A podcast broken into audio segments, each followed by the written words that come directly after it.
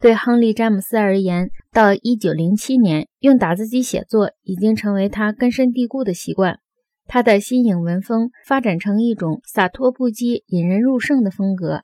他的秘书谈到，他觉得用口授比用笔写更酣畅，并且更能启发灵感。用嘴说比用笔写似乎能更有效、更加连续不断地牵动我的文思。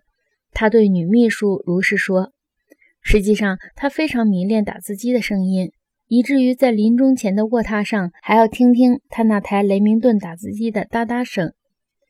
打字稿右侧留的空白不整齐，这在多大程度上促进了自由诗的发展，实在是难以弄清。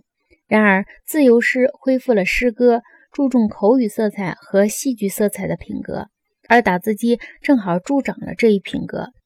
坐在打字机前的诗人，很像是写爵士乐的音乐家。他创作的经验就像是群演的经验。在无文字的世界中，这种经验一向是吟游诗人创作的情景。吟游诗人只有吟唱的主题，没有吟唱的文本。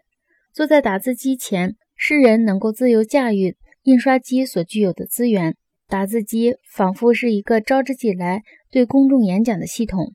诗人可以呼号、私语、吹口哨，也可以用滑稽和参差的诗行向读者做鬼脸，正如意义卡明斯在以下的诗歌中所表现的那样：就在春天，世间充满泥土的芬芳，那位小人的乘气球的跛足人吹响口哨，在远方疏忽即逝。